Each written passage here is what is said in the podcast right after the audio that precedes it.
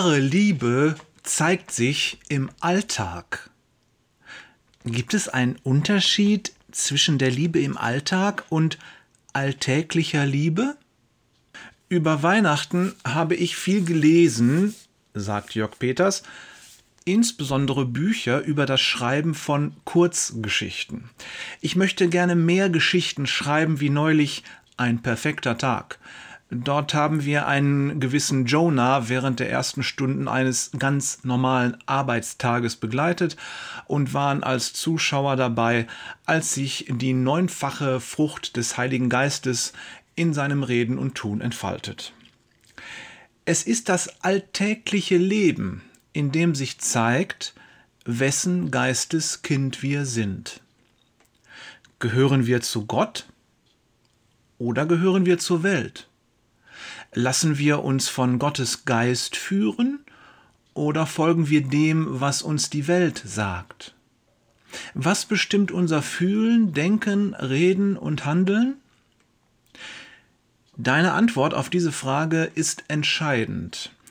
Als Lackmustest für die ehrliche und unvoreingenommene Beantwortung kann uns helfen, wenn wir die Ausprägung der neunfachen Frucht der Liebe in unserem eigenen Leben betrachten.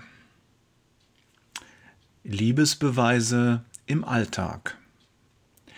Wir leben unser Leben an dem Ort und unter den Menschen und Gegebenheiten, die Gott für uns bestimmt hat, und lassen uns von ihm in den ganz konkreten Situationen und Entscheidungen unseres Alltags führen. In genau der Konstellation deines Lebens, wie sie gerade ist, will und kann Gott dich als seinen Zeugen gebrauchen. Genau dort, wo du jetzt lebst, sollst du sein Licht scheinen lassen. Du bist ein Kanal für die Liebe Gottes.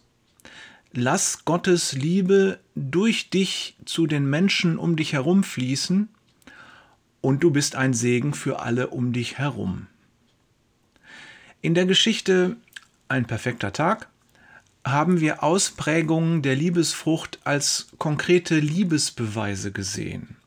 Jonah schenkt den Obdachlosen Rosinenbrötchen, er bleibt auch in unangenehmen Situationen freundlich und er handelt in echter Sorge um das Wohl seines Nächsten, zum Beispiel bei dem Azubi, der beim Stehlen erwischt wurde. All diese Dienste aus Liebe geschehen auf natürlichem Wege.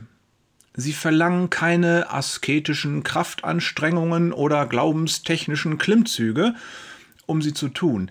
Sie sind nicht verborgen oder schwer zu entdecken. Ich glaube, es ist eher das Gegenteil der Fall. Nur allzu oft liegt das Gute, das wir tun sollen, nur allzu deutlich vor uns, wenn wir es denn nur sehen würden. Paulus sagt in seinem Brief an die Epheser folgendes. Gott hat alles, was wir tun sollen, vorbereitet. An uns ist es nun, das Vorbereitete auszuführen. Epheser 2, Vers 10. Wir müssen nicht krampfhaft nach dem Guten suchen, das wir dann tun können. Das geht ohnehin in die Hose, denn das, was wir gut nennen, hat vor Gott eine Halbwertzeit von einem Augenschlag. Es hat keinen Bestand. Jesus sagt uns, dass es nur einen gibt, der gut ist. Und das ist Gott. Matthäus 10, Vers 18. Hast du schon einmal eine Serie wie Gute Zeiten, schlechte Zeiten gesehen? All diese Seifenopern leben durch eine Aneinanderreihung von zwischenmenschlichen Katastrophen, die in vielen Fällen wie folgt entschuldigt werden. Aber ich wollte doch nur dein Bestes. Fakt ist, wir wissen nicht, was das Beste ist. Wir wissen nicht einmal, was gut ist. Wenn wir Gott nicht kennen, wissen wir gar nichts. Und deshalb was wir brauchen, ist ein offenes Herz und die Hinwendung zu Jesus. Dann lesen wir in der Bibel, das verändert uns und jetzt wissen wir etwas, nämlich wir haben nichts in unserer Hand, alles liegt bei ihm. Wenn man das erstmal verstanden hat, dann ist das eine große Befreiung. Es befreit uns zur Liebe. Es macht uns frei, die Liebe Gottes weiterzugeben. Es öffnet uns die Augen und jetzt können wir das Gute sehen, das der Herr vorbereitet hat, dass wir es tun. Nicht immer, aber immer öfter und immer natürlicher und ohne Nachdenken.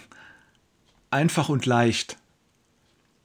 Liebe Grüße von Jörg, der einfach und leicht lieben will, Peters und Thorsten, der heute beim Tanken schon mitten in die Liebe reingefallen ist, war da.